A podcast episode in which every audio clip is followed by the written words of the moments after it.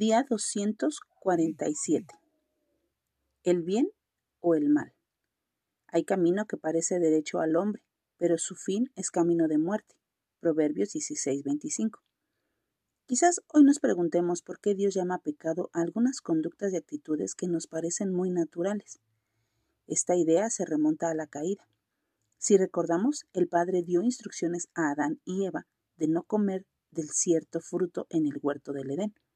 Sabemos que ellos finalmente desobedecieron y comieron del árbol del conocimiento del bien y del mal, a pesar de la orden y advertencia del Señor, en Génesis 3. Lo que sucedió a continuación fue que Adán y Eva recibieron gran cantidad de información que no estaban preparados para manejar sin la guía de Dios. El bien y el mal fueron puestos al mismo nivel. Sí, hubo ciertas acciones que ellos sabían desde el principio que eran inmorales, tales como matar y robar, pero ya que su pecado les causó muerte espiritual, perdieron la capacidad de discernir lo bueno de lo malo y cómo habrían aprendido si hubieran permitido que el Señor les enseñara.